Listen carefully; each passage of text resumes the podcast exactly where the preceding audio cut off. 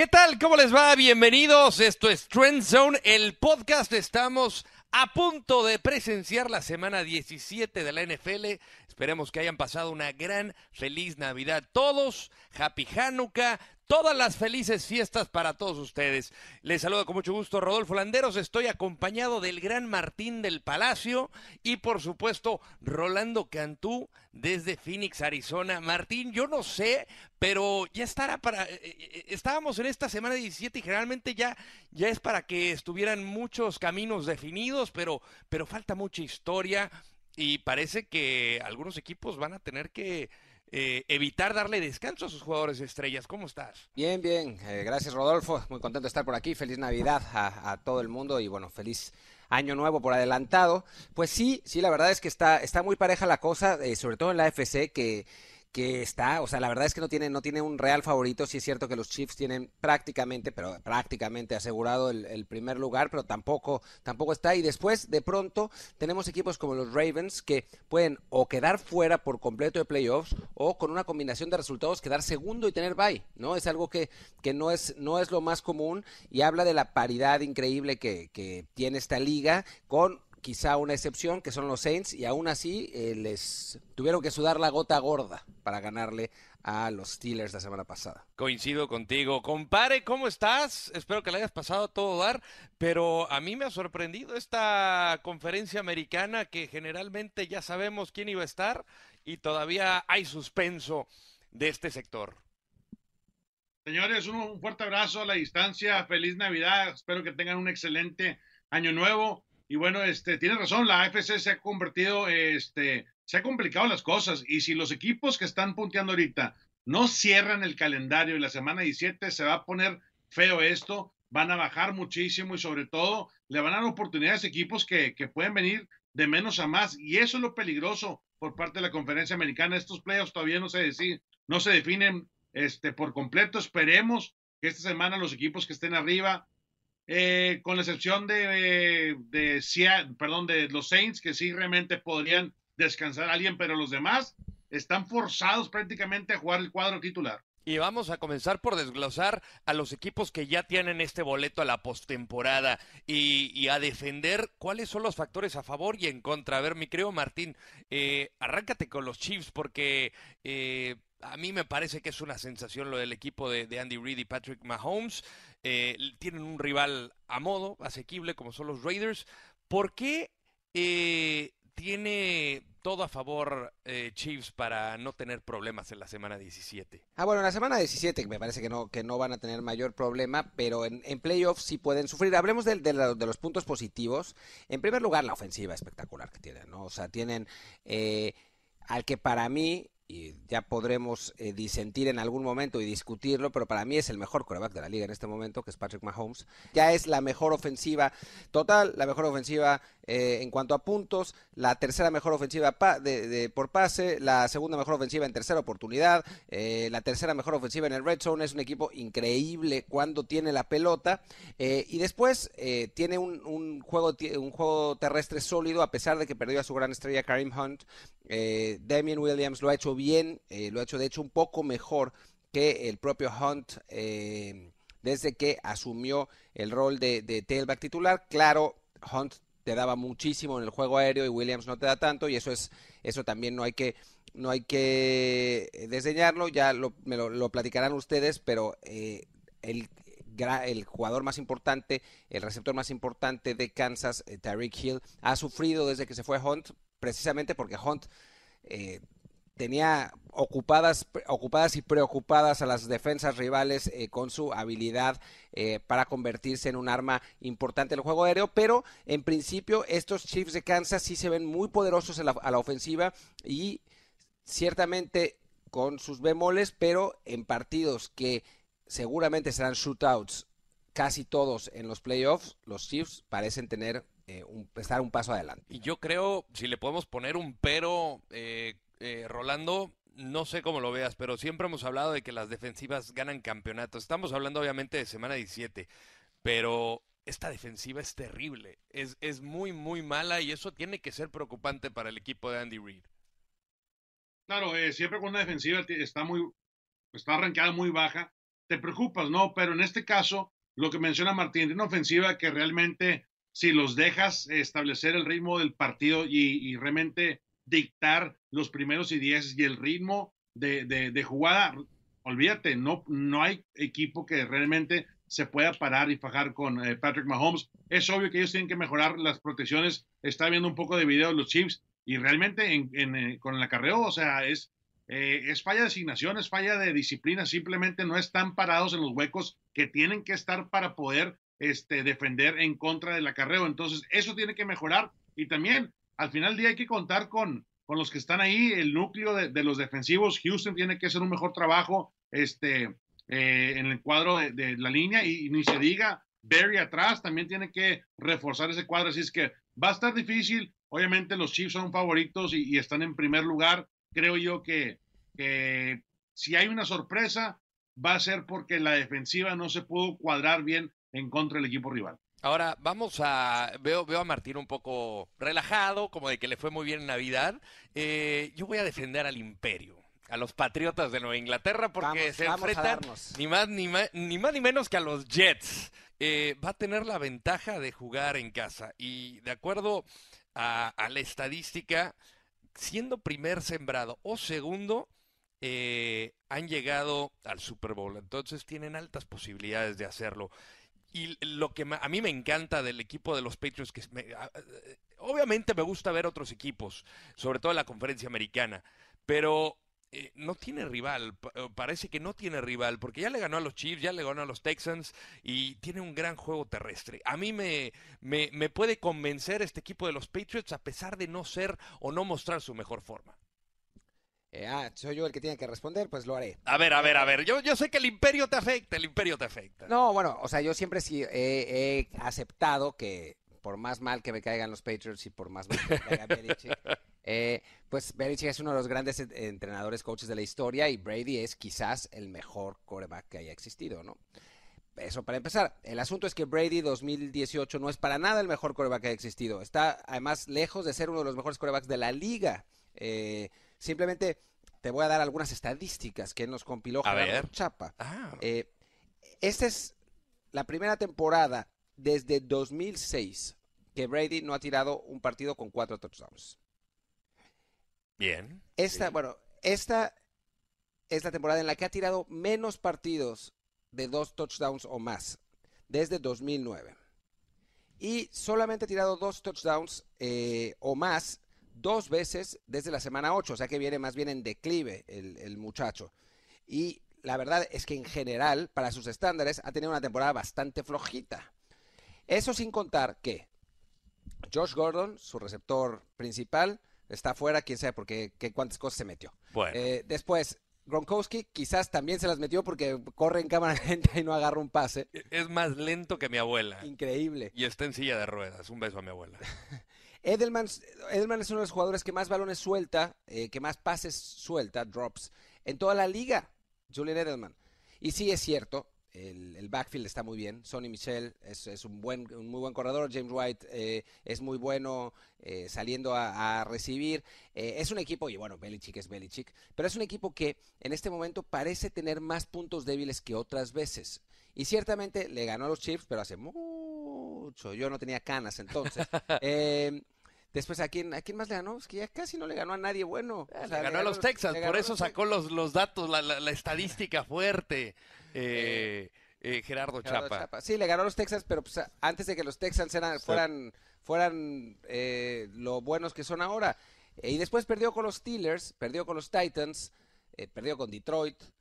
En la semana pasada hasta medio sufrió con Buffalo.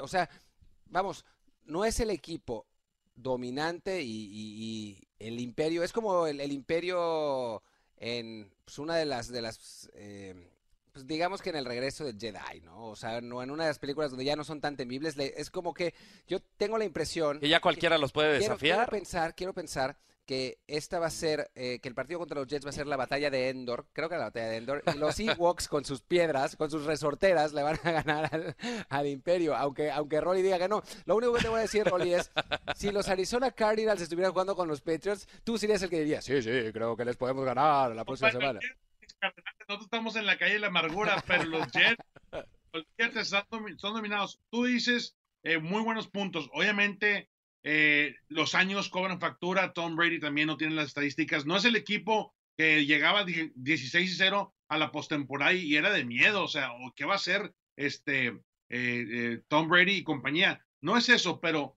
después de, analizar el último partido contra los Jets, que por cierto va a ser en, en Nueva York, este, tienes que ver que los Pats están listos para la postemporada. Van, no pueden descansar. Yo creo que a como van pasando los años, no puedes descansar a un veterano, un, un coreback veterano que posiblemente venga de, de, declive paso a paso lento, pero tienes que mantener ese ritmo. Entonces va a ser una gran batalla. Los Pats están listos, señores, para la postemporada. Siento que este equipo tiene mucha experiencia. Eh, a pesar de que todo el mundo está hablando de los Patrick Mahomes, de posiblemente este, la defensiva monstruosa que tienen los Bears, eh, Drew Brees, candidato a MVP, nadie le está prestando atención a los Pats. Los Pats, señores, son de, veras, es un equipo que tiene tanta experiencia que puede ser que le toque blanquear a todos en la postemporada. A mí, a mí lo que me ha sorprendido es justamente eso, que, que está en la posición en la que se encuentra a pesar de todas estas adversidades, que no es el mejor año de Brady, no es el mejor año de Gronkowski, de hecho yo creo que ha sido de sus temporadas y no es que la más floja, eh, aunada a la que estuvo gran parte lesionado, eh, lo que mencionabas de Edelman, pero con todo y todo le está alcanzando. Ahora, compadre, el, el caso de los Texans, eh, pues a mí... Antes de los Texans... Ah, claro, claro, última, la última. No, la, última va a ser a favor de los Patriots, que es... es eh, yo creo que todos los, los que somos antipatriotas, anti-patriot, porque bueno, antipatriota. Sí, sí, sí, no, no, no. Es un poco raro. Anti-Nueva Inglaterra, digamos. Eh, anti-imperialistas. Eh, no, eso también, también está un poco raro. Eh, en fin, eh, o sea, lo que tenemos que hacer, más allá de si nos gustan los Jets o no, es alentar con todos los Jets en esta, en esta última semana. ¿Por qué? Porque los Patriots, cuando tienen el bye, cuando no tienen que jugar la ronda de comodines, son esencialmente imparables. Agárrate. De las 12 veces que han llegado a la, a la postemporada con, con Bay, en 8 han llegado al Super Bowl. Mientras que las tres veces que han tenido que jugar la ronda de comodines no han podido llegar. Entonces sí, claramente es algo que, le afecta a, a, Tom Brady y compañía, y además porque el calendario se les pone más difícil, y además es muy importante sacarlos de Foxborough porque jugando en Foxborough son mucho más complicados y esta temporada además la diferencia es muy importante. Eh, o sea, en esta temporada, en general, miren, aquí tengo algunos datos más. Eh, su récord en los playoffs desde 2001, en casa 19 ganados, 3 perdidos. Afuera, 3 ganados, 4 perdidos. Diferencia de puntos en casa más 241 y fuera de casa menos 6. Es brutal la diferencia. Es gigantesca. Así que, digo, en principio parece, parece que no se van a llevar el primer lugar, eh, porque, bueno, los Chiefs tendrían que, que o sea, para que, una catástrofe. Sí, o sea, para que los Patriots sean el primer lugar de, de la americana, tienen que pasar las siguientes dos cosas. Las siguientes cosas. Que ellos le ganan a los Jets, que los Chiefs pierdan contra, eh, Raiders. y que San Diego, San Diego, perdón, sigo con, la cabeza. Estamos igual, eh, estamos y que, igual. Y que Los Ángeles eh, Chargers, que San Ángeles, le, le, gane, perdón, pierda también contra, ¿contra quién va? El LA, LAC. los Chargers van contra los Broncos. Contra los Broncos de Denver que vienen en, en picada total. O sea, está complicado que se lleven el bye. Lo que sí es que si los, si los Patriots pierden con los Jets, entonces sí se abre un, cúmulo de posibilidades, incluso hasta que caigan en el cuarto lugar de la siembra, si siempre cuando Baltimore le gane a los Browns. Así que para que eh, el emperador Belichick y Darth Brady no lleguen al Super Bowl, tienen que perder contra los Jets. Yo, yo creo que vamos a seguir viendo esa estrella de la muerte. Pasando con los Texans para que se se enorgullezca y se pavonee nuestro productor Gerardo Chapa. Te toca a ti, compadre. ¿Qué, qué, te ha parecido eh, los Texans? Eh, en este cierre de campaña, a mí me, encantó el partidazo que se aventó de Sean Watson contra los Eagles. Más allá de la derrota, fue un partidazo. Y le toca recibir a, a los Jaguars, que pues podría ser un cheque al portador. ¿Qué, qué, qué pros le ves al equipo de Houston?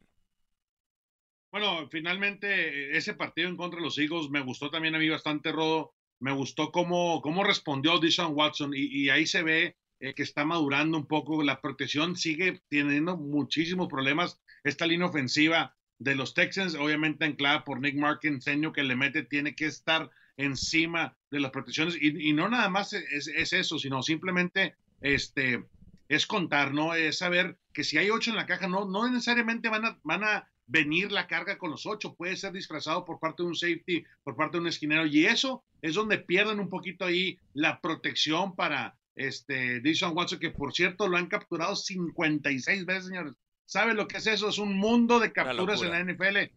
Y además de todo eso, a pesar de todo eso, sigue siendo para mí el coreback que tiene un ritmo fenomenal para entrar a esta recta final. Por parte de la defensiva, yo veo que este, JJ Watt para mí ha sido uno de los mejores que hay en la NFL eh, desde que inició su carrera y sobre todo lo que representa dentro y fuera del campo. JJ y Clowney han hecho una gran pareja en la posición de alas defensivas y han estado cayéndole a los corebacks este año. Este JJ está, está eh, por encima de los números, creo que anda eh, en 14.5 capturas este año. está rankeado número 3 en la NFL o más bien empatado en la, en la posición número 3. Con eso, puede ser que los Texans tengan un pase directo al campeonato de la conferencia. Y, y, más allá de lo que mencionas también de esa línea ofensiva, sí, justamente es el, es el con más capturas, eh, cuatro más que Dak Prescott en toda la liga en este 2018.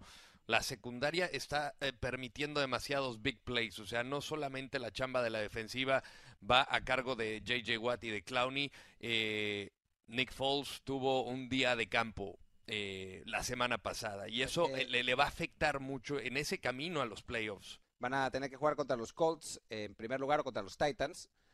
Que bueno, ese no es tan complicado. Juegan en casa. Pero después ir a Foxborough a jugar contra los Pats. Toma la papá. Y después afuera contra los Chiefs, los Ravens, Steelers o contra los Chargers. Se ve. Martín, si algún. Si, si Titans, Titans tiene este, unos diseños, unos esquemas de, frentes defensivos que están de manera fenomenal. De hecho, están número uno cuando mandan la carga, el blitz, en la NFL en capturas. Entonces, estos cuates, si no levantan bien las protecciones y, no aprenden a contar bien y quedarse en la bolsa de protección y darle ese tiempo necesario a Deshaun Watson, olvídate, este, los Texans tienen que aprender a hacer eso. Aprendiendo a protegerle a Watson puede ser otro baile para ellos si, le, si, si toca entonces Houston contra, contra Tennessee, ya le vamos reservando la, la habitación en el hospital a Watson, ¿no? Oye, compadre, yo estoy, eh, sé que estás ahorita en, en, Arizona, pero aquí Martín está muy cerca de la, de la cabina de producción. Yo estoy viendo a, a Gerardo Chapa nervioso, ¿eh? Yo, yo, yo lo veo sufriendo, temblando, y no es porque haga frío, o sea, sí lo veo yo, yo vi que cuando Rolly empezó así a, decir que iban a matar a Watson, estaba ya firmándole el despido. Pero a ver, ¿qué, qué, qué, tienes que decir de, de los San, Angeles? San Angeles Chargers. Pues miren, es muy fácil. O sea, sí dicen que las defensivas ganan campeonatos, sí, también que en este momento la, la NFL es, es una liga de ofensivas, pero la verdad es que lo que suele ganar en esta liga y en todos los deportes es el balance. Y en estos casos hemos estado hablando de equipos que tienen enorme talento por un lado, pero enormes carencias por el otro. Los Chargers son el equipo más balanceado de la conferencia americana. En general, en todas las categorías, tanto en ofensiva como en defensiva, están entre los 12 mejores. En todo. Es un equipo muy completo que ha tenido además mala suerte la mala suerte de que, eh, han, de que están en la misma eh, división que los Chiefs, unos Chiefs que arrancaron eh, realmente en llamas la temporada y que ahora se han ido medio derrumbando. Y, pero si, si viéramos a los Chargers en cualquiera de las otras divisiones, estarían tranquilamente en el segundo lugar. O sea, tendrían ya esencialmente amarrado el segundo lugar de, de, la conferencia en playoffs, el bye, tendrían un, camino mucho más fácil. Lamentablemente para ellos van a tener que jugar quintos, van a tener que eh, a no ser que la que, de alguna manera hay un milagro extrañísimo y jueguen contra los Titans o los, los Colts el, la final de conferencia, no van a poder eh, recibir ningún partido en casa. Y en ese sentido, em, eh, los, los Chargers, digamos, en cuanto a talento y en cuanto a capacidad, están, si no a la altura de cualquiera, digo, más, incluso más allá de eso, ¿no? O sea, es un equipo súper completo en todas, partes del, en todas partes del campo y además un equipo que ha sido capaz, quizás por necesidad, porque su, su ventaja en casa no es tan grande porque es un estadio muy pequeño con aficionados que pues no están tan acostumbrados a tenerlos, a tenerlos en casa porque es un equipo nuevo en esta, en esta ciudad, pero es eh, un equipo muy bueno de visitante, que ha sabido acostumbrarse a la adversidad eh, de jugar fuera. Solo han perdido una vez eh, de visitante en la temporada y fue contra Rams, es decir, jugaron, perdieron también en, la, misma ciudad. y en, principio lo que parece es que en los playoffs les van a tocar todos los partidos fuera. y eso sería una desventaja para cualquier otro pero quizás para los Chargers no lo, no lo sea tanto, así que cuidado ahí. Sí, claro, estoy, de acuerdo contigo porque este, yo veo a Philip Rivers eh, sincronizado completamente con Alan, con Antonio Gates. E, ese juego corto, no más de 7, 8 yardas, le pertenece en el juego aéreo eh, comandado por el coordinador ofensivo Ken Wisingham. La verdad que hicieron su tarea. De un año para otro, eh, Philip Rivers se casó con la mudanza a Los Ángeles, se casó con el proceso eh, tiene que manejar una hora y quince todos los días para llegar al, centro de entrenamiento. Todo ese tipo de cosas realmente son esfuerzos y son, son de, es una, una dedicación tremenda lo que lleva ahorita el equipo eh, este, de los Chargers. Siento que este año podría ser un año especial y como lo menciona Martín, fuera de casa, estos cuates aprendieron a jugar on the road, que es muy importante en la NFL. Y la situación de, Rivers eh, comenzó a, caer, obviamente, por las lesiones, ¿no? sus dos eh, corredores los, los perdió. Estamos hablando aquí de, eh, de, la semana 1 a la 13, tenía un radio de 28 pases para anotación por 6 intercepciones. De la 14 a la 16 fueron 3 por 4 intercepciones.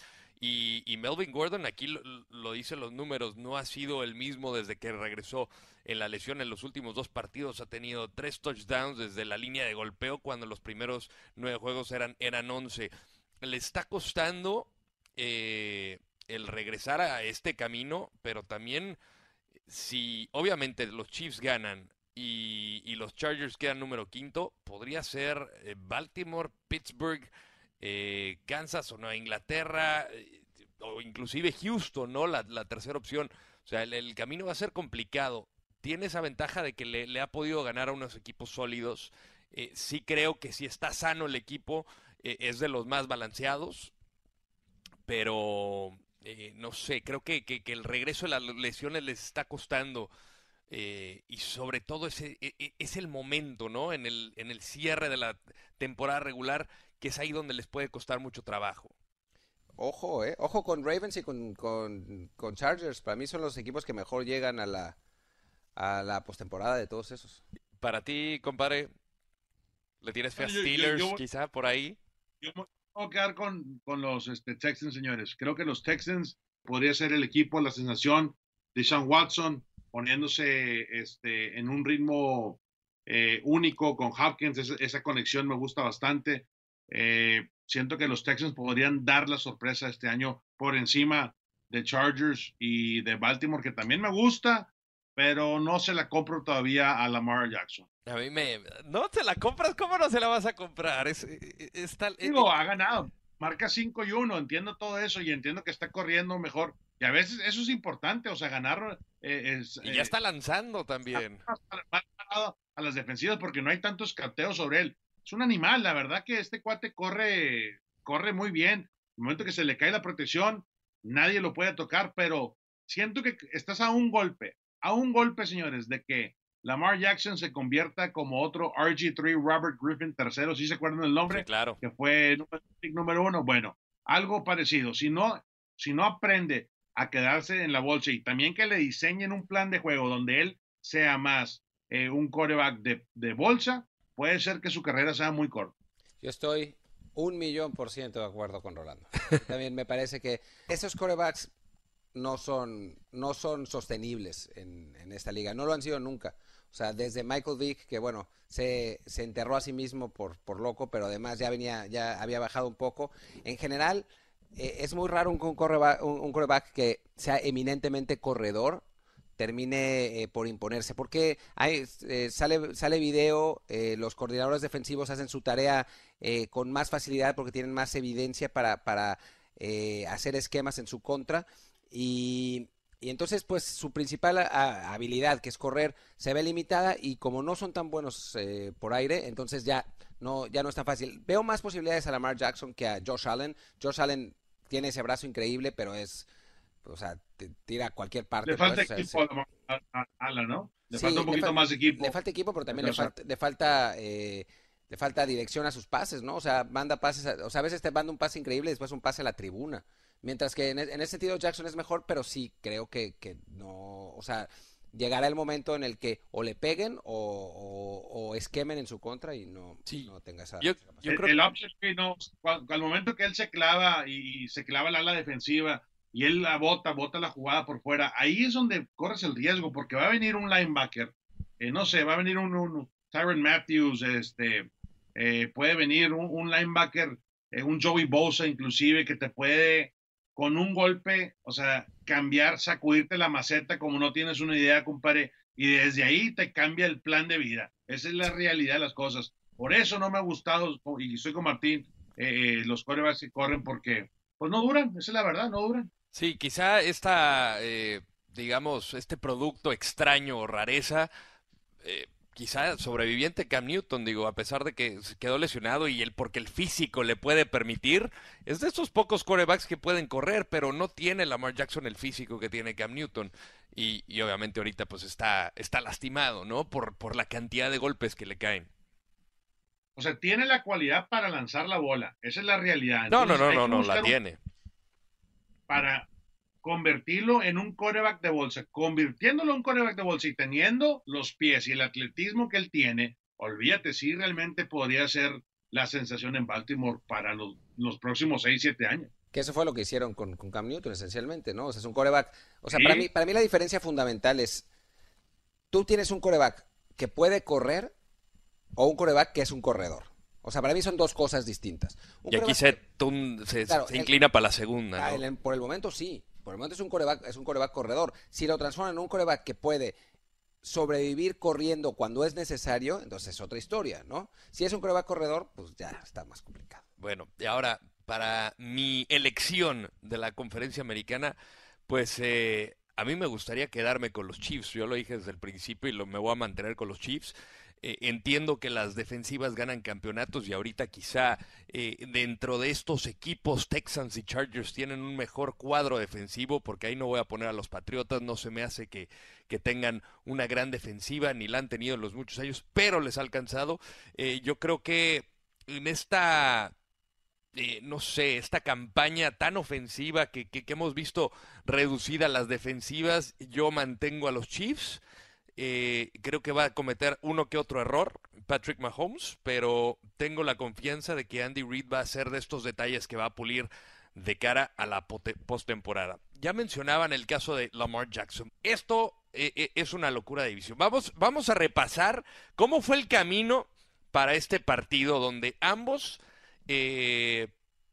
más allá de que dependen de, sí mismos, Steelers también le va a rezar a los Browns. Mira, vamos a, a comenzar con la semana 1. Primero la novela de Le'Veon Bell, ¿no? Fue un carrusel, dime si diretes va a arrancar o no.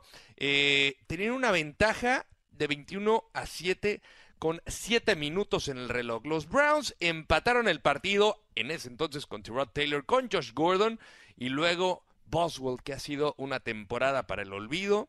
Falla un gol de campo de 42 yardas.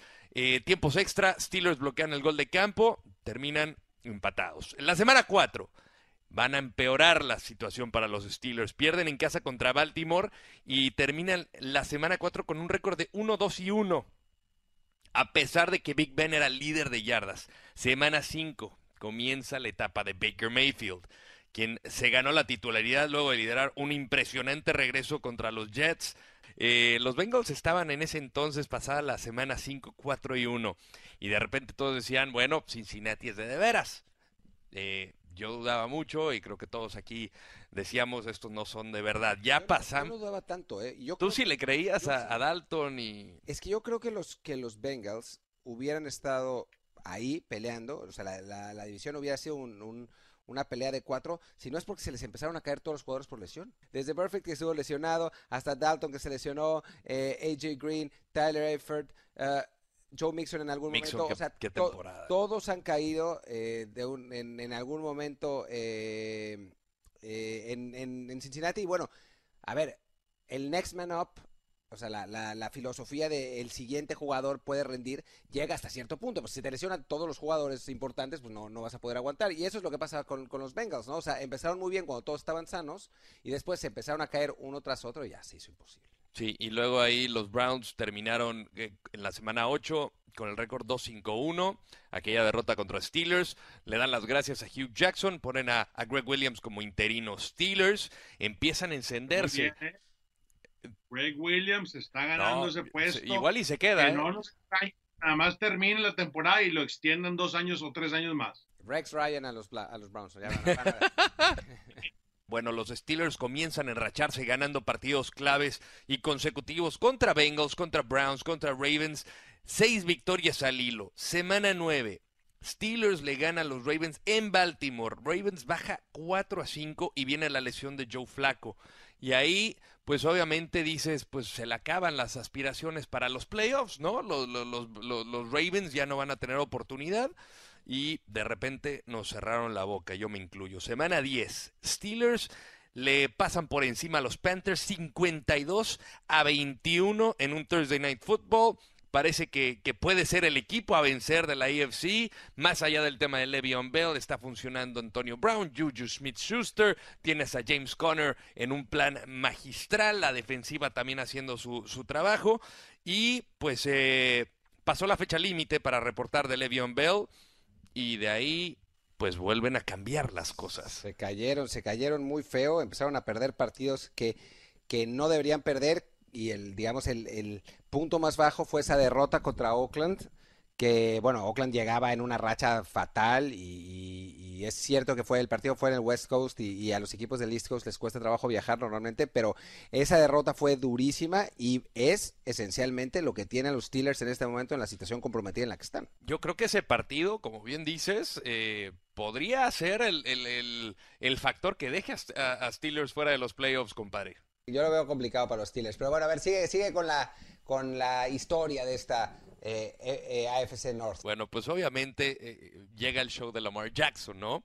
Empiezan a ganar, a ganar, a ganar, ganan 5 de 6. La única derrota fue aquel milagro de Patrick Mahomes en Kansas City. Browns ganaron 5 de 6 con dos victorias contra los Bengals, donde Mayfield pues ahí humilló a Hugh Jackson, algo que ya habíamos repasado, eh, que está como asistente de Cincinnati. Y hace dos semanas Steelers pararon a Tom Brady en la última serie en un partido que tenían que ganar sí o sí. La semana pasada le jugaron al tú por tú al mejor equipo de la liga. Eh, si no hubiera sido por un fake punt, el fumble de Juju, estarían en posición de playoffs. Y yo no le echo la culpa tanto a Juju. Yo creo que eh, pues fue una jugada que arriesgó Mike Tomlin. Y, y, pues no sé, hubiera arriesgado más. Eh, Es un tipo arriesgado, ¿por qué no arriesgar más? Yo creo que, yo creo que en realidad hay, hay partidos en donde pues, la suerte no está contigo, ¿no?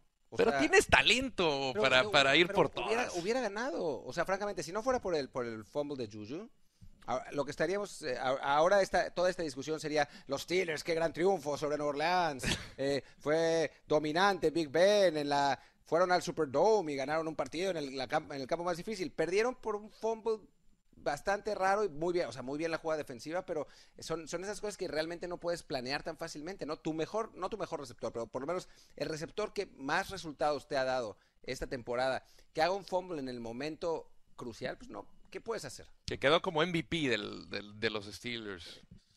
Sí, sí, tiene razón Martín, o sea, no, no puedes castigarlo o apuntarle el dedo y decir, oye, Juju, Juju ha tenido una gran temporada este año, eh, pero es obvio que, que los Steelers le- les faltó, eh, digo, el, el- cuando hicieron el switch, todo el mundo decía, es que están mejor, están corriendo mejor la bola con Connor. Y al final del día, todo ese drama, pues los, los alcanzó, esa es la realidad de las cosas, los alcanzó y, y Big Ben, este, eh, ya con, con la edad que tiene, ya un golpe se queda 3, 4 segundos en el campo tirado, se para, o sea, todo ese tipo de factores hay que considerarlos eh, para ver cómo regresan los Steelers el próximo año. Muchos eh, pretextitos, diría yo, ya para, para un hombre de, de su edad. Pero bueno, ¿qué va a pasar este fin de semana? ¿A quién quieren ver en playoffs y por qué? ¿Steelers o quieren ver a los Ravens? Martín, ¿te gusta Baltimore, verdad? Sí, o sea, no es de querer. Que no es que no es que yo quiera que los Ravens estén eh, eh, estén en playoffs en lugar de los Steelers. Lo que pasa es que me parece que son mejor equipo. O sea, ofensivamente Pittsburgh es espectacular por donde se le vea. Defensivamente ha mejorado, pero los Ravens son un equipo más balanceado. Es un equipo con una muy buena defensiva que corre bien el balón. Por el momento no le han encontrado la cuadratura a Lamar Jackson los, los equipos rivales, así que pues sigue siendo un arma, un arma importante. Y creo que, que, que, que Baltimore, pues en ese sentido, quizá lo merece más, ¿no? Aunque, bueno, van a tener que ir a ganar la Cleveland. Y eso, esa temporada, salvo para los Texans, que creo que fueron los que les pusieron una, una feroz paliza. Eh, creo que nadie más le ha podido ganar a Cleveland desde que llegó Greg, Williams, así de fácil. Así que, fácil, o sea, sencillo para los Ravens no va a ser. Creo eh, que sí lo van a lograr, pero sudando sangre. Y la buena noticia para Steelers es que ya regresó a entrenar eh, James Conner, que tanto lo necesitaba, compadre. ¿Tú, tú cómo ves? Eh, ¿Qué crees que va a pasar este fin de semana? Este duelo va a estar increíble, la verdad que tú lo has mencionado, una pieza clave de esta ofensiva de, los Steelers, obviamente Connor, pero yo me voy con, con, los, con los Ravens, voy con Martín, creo yo que el, el coreback también del momento uh, detrás de, para mí, detrás de, de Sean Watson, es Lamar Jackson, señores, eh, ese option read que está dirigiendo, es algo muy sencillo, lo puedes encontrar en cualquier preparatoria, en cualquier high school a nivel nacional, los college, eh, los programas de college buenos también lo manejan. Es el option read y Lamar Jackson simplemente tiene toda la vida haciéndolo y ejecutándolo. Entonces, realmente lo hace muy peligroso hasta que no vea a alguien eh, que venga de la esquina y realmente lo desarme de un trancazo, va a parar eso. Entonces, por eso que siento que los este, Baltimore Ravens podrían ser el equipo a ganar en este duelo. Es que la tiene más fácil Ravens, ¿no? Es, es, es ganarle a Cleveland porque no solamente eh, Pittsburgh tiene que ganar su, su, compromiso contra Cincinnati, sino también esperar el milagro. Ya vimos a Antonio Brown que sus dorsales los pone con Browns. Le, le, agrega la S a sus camisetas para que ganen los Browns. Entonces, yo, yo sí veo... Joe Hayden, que es el esquinero titular del equipo de los Steelers, tuvo seis años este, con los Cleveland Browns.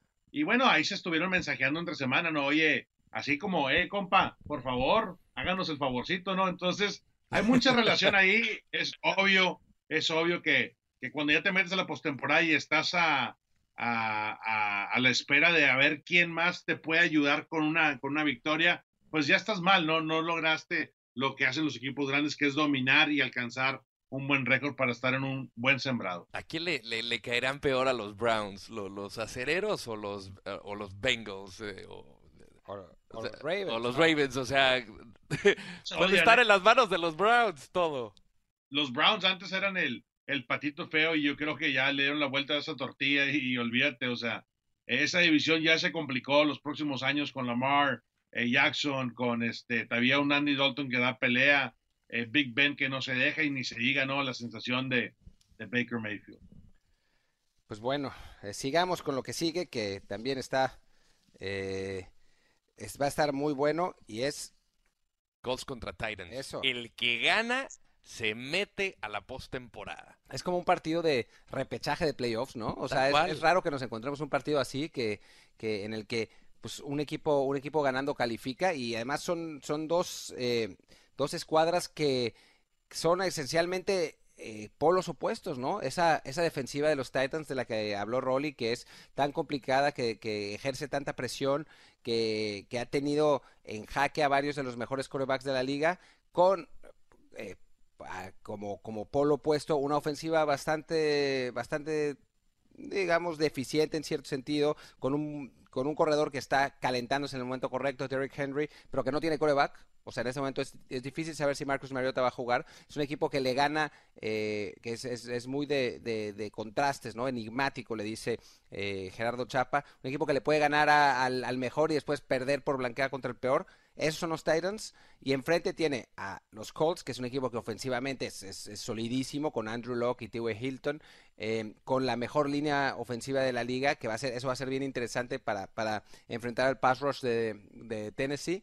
y entonces, pues, creo que en ese sentido el, partido dependerá de, cómo, cómo se establezca, ¿no? Si, si se vuelve un shootout, entonces claramente Indy tiene las mayores posibilidades de ganar, pero si es un, duelo en las trincheras, entonces Tennessee puede, digamos, dar la sorpresa, entre comillas, porque sin coreback, cualquier equipo que gane un partido de este tamaño es un equipo que dará la sorpresa.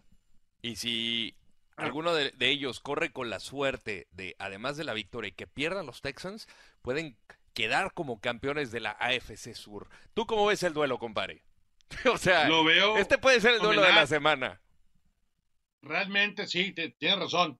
Este, este equipo de, de, Colts, eh, la línea ofensiva, sí, en cinco semanas consecutivas no permitieron que su coreback lo capturaran. Entonces ya te, ya sabes la intensidad con la cual realmente le están protegiendo a Andrew Luck. Y acuérdate una cosa, el año pasado Andrew Luck estaba por la calle de la amargura, nadie creía en él, estaba lesionado, regresaba a la lesión y, todavía no tenía e, esa fuerza eh, este, en el brazo, entonces ya mucha gente ya lo estaba retirando.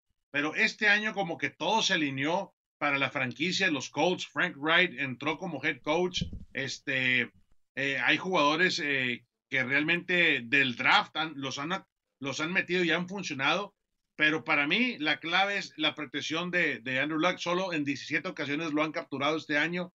Eh, siento que yendo a la ciudad de Nashville y tratándole de pegar eh, por el juego aéreo tiene que ser primordial para que este equipo salga con la victoria fuera de casa. ¿Algo más que agregar del duelo? ¿Te falta tu pronóstico? Yo creo que van a ganar los Colts. Tienen una hegemonía bajo el conducto de Andrew Locke. A mí me ha encantado, o sea, siendo sano es top 5 de la liga. Tiene una marca de 10 y 0 contra Tennessee y podría establecer la mejor marca desde la fusión de la AFL y la NFL. Eh, desde 1970 ningún coreback ha tenido una marca de 11 y 0 contra un solo rival. Entonces, ah, me parece que se le da y está enrachado Andrew Locke. Y le agregas el factor de Ebron, que también me, ha gustado mucho en la ofensiva. Yo le doy el, partido a los Colts. Bien, yo también creo que van a ganar los Colts, pero le pongo un asterisco. O sea, creo que si los Titans logran mantener eh, el juego en, bajas, digamos, pueden tener chance de ganar. Compare. Los Titans están funcionando con un Mariota medio eh, golpeado desde el codo del hombro. Este también siempre han han combinado esta temporada Blaine Gabbert y Marcus Mariota, o sea, ese dúo de corebacks que de repente uno se lesiona y el otro termina la serie ofensiva o termina el partido. Para mí nunca, nunca ha sido este, eh, esa filosofía, nunca me ha gustado y de hecho jugué bajo una filosofía donde se rotaban los corebacks y no me gustaba porque realmente nunca entras en un buen ritmo y ambos como que están tratando de dar lo mejor de cada uno y, al final del día no, no funciona. ¿eh? Sí, no, no, no. Pues ahora sí que tú estuviste dentro, nadie lo sabe mejor que tú. Eh, compadre, vamos a pasar ahora con la conferencia nacional. Duelazo entre Bears y Vikings. Obviamente los Bears que ya están eh, como reyes de la, de, la, de la norte y los Vikings que, que están en veremos. Minnesota juega en casa. Eh, compadre, a ver, suéltala. Suéltalo. es que, es que realmente Aquí la duda es si va a este, salir con todas las armas. Este. No sé quién le puede correr esta defensiva monstruosa que tienen los Bears. O sea, no le puedes correr a, a Hicks y a, Khalil Mack. Yo sí les correría, este pero les correría. Al otro lado. para, a ver si me ah, persiguen. a, a Delvin Cooks, o sea, a, a, tu mejor corredor por parte de Minnesota lo tienes que meter al ruedo y tratar de establecer la presencia ahí entre las trincheras. Eh, es importante eh, tratar de, atacar lo más fuerte una defensiva y lo mejor que tiene los Chicago Bears para mí. Yo entiendo que las capturas es que lo que todo el mundo quiere ver y, caerle encima al coreback, pero el controlar eh, los huecos eh, defendiendo en contra del juego terrestre es lo mejor que hace esta defensiva de Chicago Bears. Y acuérdense, los Bears, si checamos la historia, en el 85 tuvieron una defensiva de miedo que por cierto les ganó un Super Bowl. Entonces, eh, todo eso como que encajó para, para Mitch Trubisky, que no es el mejor coreback, pero tiene una defensiva que lo está respaldando y es la mejor que hay actualmente.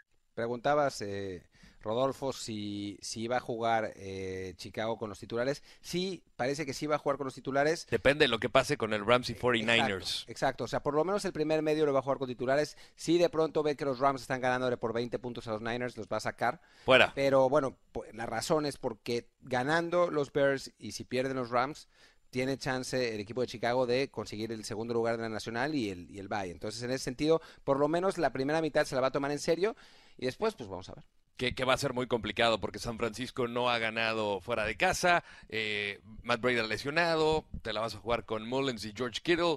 Eh, contra uno de los mejores equipos que los Rams en casa también son, son los Rams, o sea. Sí, pero los Niners, los Niners son un equipo extraño porque le han hecho partido a equipos duros. O sea, no es, no es, no, no es un equipo que cuyo nombre no mencionaré, eh, pero en el que trabaja uno de nuestros colaboradores que está a mi derecha en una pantalla gigante.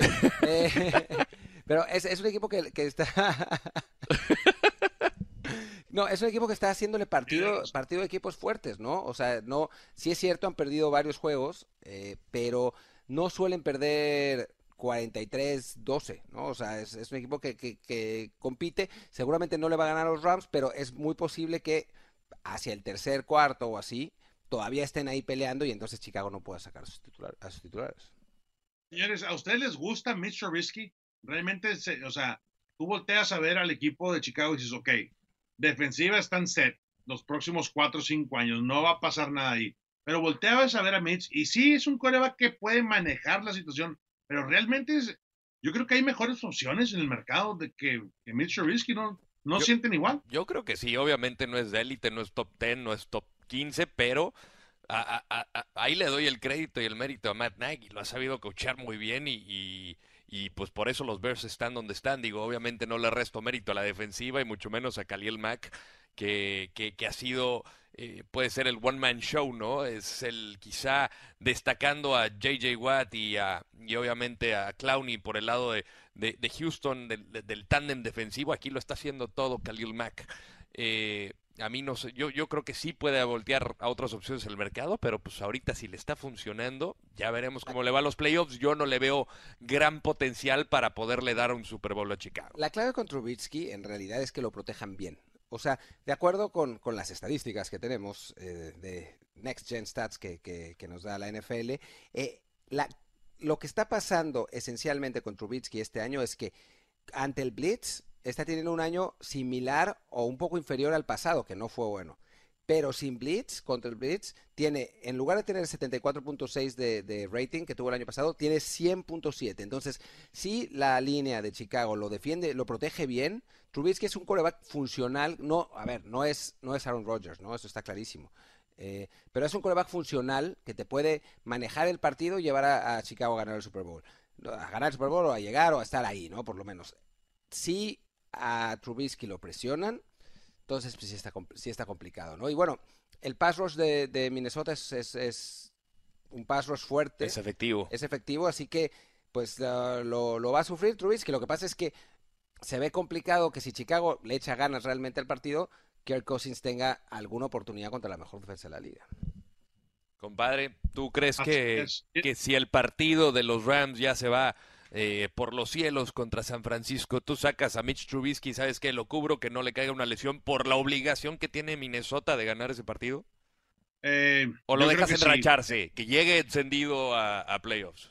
Sí, sí, ya está muy disparejo el asunto. Lo que pasa es que no, no, puedes, no puedes estar viendo el scoreboard de alguien más. Esa, esa es la realidad. No, no, sí pasa, pero no lo hacen los coaches, no lo hacen los scouts. Alguien dentro de la organización obviamente está monitoreando yo estoy contigo, ¿eh? Yo lo dejaría para que se siguiera fogueando y siguiera agarrando experiencia. Y, y todo esto, señores, muchas veces dices, oye, es que eh, picó la bola en un third down o, la lanzó fuera del campo porque no quería la captura. Lo que está reconociendo Mitch Trubisky previo al saque de la bola, las lecturas, eh, la cobertura, cómo se rola la cobertura, todo ese tipo de cosas son cosas que nada más te lo da el juego y te lo da a velocidad máxima. Y entonces, si no se está desarrollando el Mitch Trubisky, que se supone que debe ser el coreback franquicia los próximos 10 años en Chicago, entonces déjalo, déjalo en el campo para que se foguee. Yo, yo estoy con esa filosofía. Si es que vas a cerrar el encuentro, ciérralo con Mitch Trubisky.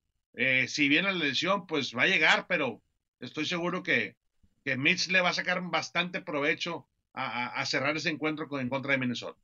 Y ahora para cerrar con broche de oro, con esa cerecita en el pastel, si llegaran a ganar los Bears, ¿quién tiene oportunidad nuevamente con esas aspiraciones a los playoffs? El actual campeón del Vince Lombardi. Los Eagles tendrían que, a través de Nick Foles, su, su estelar coreback, ahora ante la lesión de Carson Wentz, pero fue el hombre que les entregó el anillo de Super Bowl, solo tienen que ganarle a los Redskins que van en picada y se pueden clavar en la postemporada. Eso va a pasar. O sea, normalmente los equipos que necesitan ganar el partido en la última semana no ganan. Pero en este caso suele pasar, suele pasar.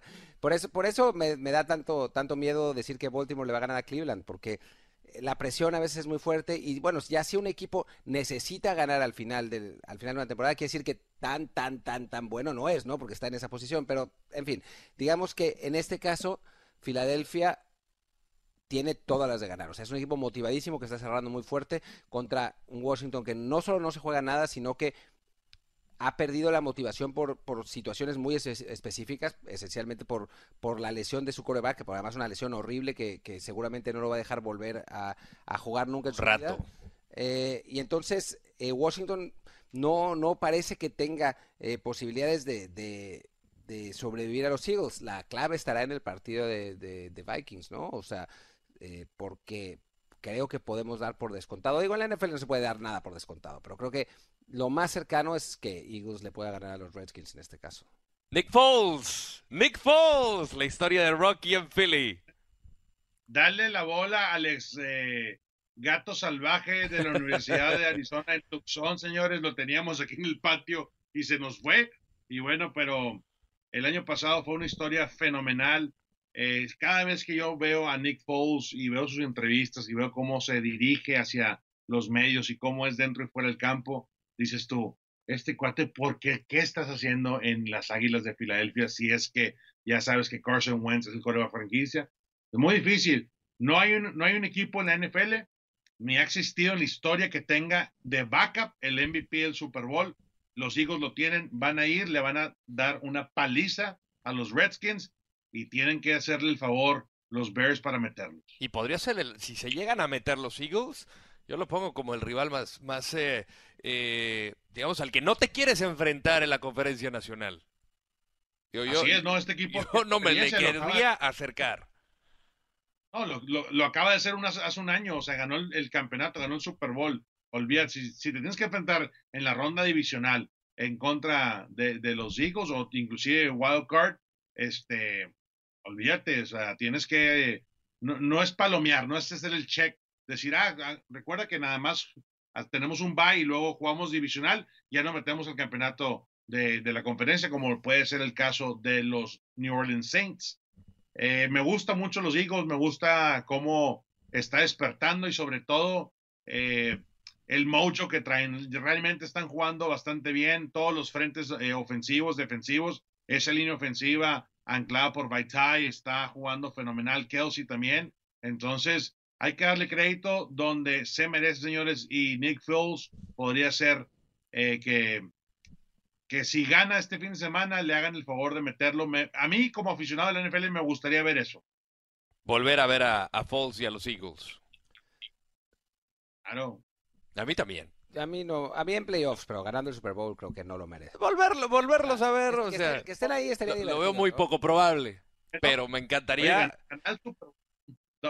No, no te gusta mi campeonato para las Águilas. A mí me parece que no, porque este, este año no lo han merecido. No han jugado a, ese nivel. O sea, a mí los Saints han, han ejecutado muchísimo mejor que, que Filadelfia toda la temporada. O sea, es un equipo que, que digo, incluso defensivamente no es tan malo como otros otras bombas ofensivas de, la liga y ofensivamente ya, los récords ya los récords en la postemporada olvídate ya no sirven ya no ya no sirve el chiste es entrar torneo a la postemporada y ahí todo puede pasar este esperemos no ocupan ayuda esa es la realidad ocupan ayuda que se les dé no, primero para eh, poder estoy de acuerdo pero si hablamos de merecimiento de quién merece ganar el Super Bowl Ah, me parece que los Eagles este año, o sea, todo, todo, bien si entran y estaría bueno que entren, ¿no? Y que, y que sean otra vez una, una bonita historia. Pero ya que le, que le toca a uno de los equipos que realmente ha- lo ha merecido. Que lo trabajó. ¿no? Sí. Ahora, yo, yo la pregunta para cerrar el tema es, si fueras Nick Foles, ¿a dónde te vas? Nada, na- que nadie responda a Miami, por favor. Oye, ¿Qué- qué- o sea, ¿qué más tiene que hacer Nick Foles? O sea, puede ser el coreback estelar, cu- uno de los equipos necesitados de un QB. A mí me extrañó mucho que se quedara con el equipo porque, o sea, eh, valor tiene, no tenía, señores, tiene Nick Foles. Y lo vimos al momento que tomó control otra vez de la ofensiva, la ejecución, haz de cuenta que, que no pasó nada, haz de cuenta que dejó de terminar el Super Bowl, de jugar el Super Bowl y levantó otra vez ese ritmo que traía. Obviamente hay altas y bajas, pero yo siento que un equipo se, se merece eh, un coreback como Nick Foles y ya lo mencionó Martín, Miami podría ser un buen fit. Ryan Tannehill no ha hecho las cosas bien allá en, en, en South Beach, así es que ¿Te, te va a haber muchas opciones para Nick Foles. te imaginas. Rolly, a, a Jacksonville con un coreback como Nick Foles y con la defensiva que tiene? Creo que se, vol- se volvería un equipo de respeto, ¿no? Sí, sin duda. Me imagino este eh, posiblemente un, un equipo como Jacksonville invirtiendo otra vez, yendo fuerte en la agencia libre después de que eh, Blake Bortles no le, no le ayudó este año y le dieron ese contrato multimillonario. O sea, va a haber muchísimos cambios. Yo creo que de head coaches mínimo unos 7, 8 y, y ni se diga. Con esos 7, 8 cambios también vienen cambios de mariscal de campo titular. Seguramente. Eh, pues para cerrar, picks para el Chicago, Minnesota. ¿Quién, le- ¿Quién se lleva el partido? A ver, compadre. Yo voy Bears, señores. Chicago Bears, eh, all the way. Quiero ver que le hagan el favor ahí también a las Águilas. Este, se han rifado toda la campaña, una defensiva monstruosa, una defensiva que no veo cómo le pueden correr la bola, esa es la realidad de las cosas. Y desde ahí ya imponen este, el ritmo de equipo. Yo voy Chicago Bears on the road. Para ti, Martín, Chicago. También yo creo que a no ser que, que eso, que de pronto los, los Rams se, se enlo- enloquezcan contra los Niners y Chicago diga, bueno, pues ya vamos a dejar descansar a todo el mundo y entonces Minnesota le dé la vuelta. ¿Y quién se va a acabar metiendo a los playoffs? O sea, eh, va a estar Seahawks. eh, Los Seahawks eh, iban bien y luego como que decayeron un poquito. Cardenales va a, a Seattle este fin de semana y es obvio que pues, los Seahawks tienen toda la ventaja estando en casa, un equipo que también, este, dependiendo ya de muchos escenarios, puede ser que, que estén ahí al borde, no sé. ¿Tú también crees que Seahawks ya... Sí. Ahí están. Sí, ahí lo- eso lo tengo claro. Y que, y que además, ya, ya hablaremos de eso la próxima semana, que además Seahawks y Cowboys van a jugar. el- es, es el único partido que me parece que está ya fijo en, para la postemporada. Sí, yo también lo veo como inamovible. Pues hasta aquí hemos llegado para esta edición de la semana 17 de Trend Zone, el podcast. Recuerden suscribirse en iTunes y por supuesto dejarnos sus comentarios en Twitter, arroba NFLMX y arroba NFL Espanol. Martín, un placer. Lo mismo, mucho, mucho gusto compartir. Por fin, estudio contigo, ya no, no Ya tocaba. pero ya, ya tocaba. Eh, y bueno, también eh, invitarlos a que eh, nos, a- nos acompañen en playoffs eh, con todo lo que, lo que viene, con los productos que tenemos, tanto en redes sociales como en Trendzone en video y aquí en, en el podcast. Hay muchísimo que vamos a ofrecer de aquí en adelante hasta el Super Bowl. Tremendo, tremendo contenido. Cadillac Cantu, un privilegio como siempre. Señores, pásenla bien. Váyanse a comer un ribaicito, tres cuartos ahí que los invite la producción.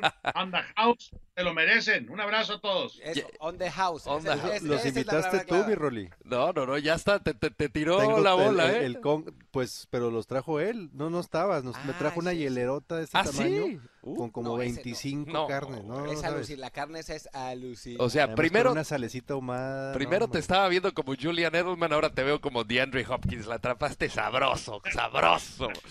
Pues muchísimas gracias a todos. ahora, ahora- ahora que la que la reparta como, Sí, sí. como Andrew Locke. ¿no? Sí, sí, sí, o sea, no claro. solamente eso. Nunca están, andan de jet set los tres. Bromas. Pero bueno, muchas gracias por su sintonía y nos vemos hasta la próxima.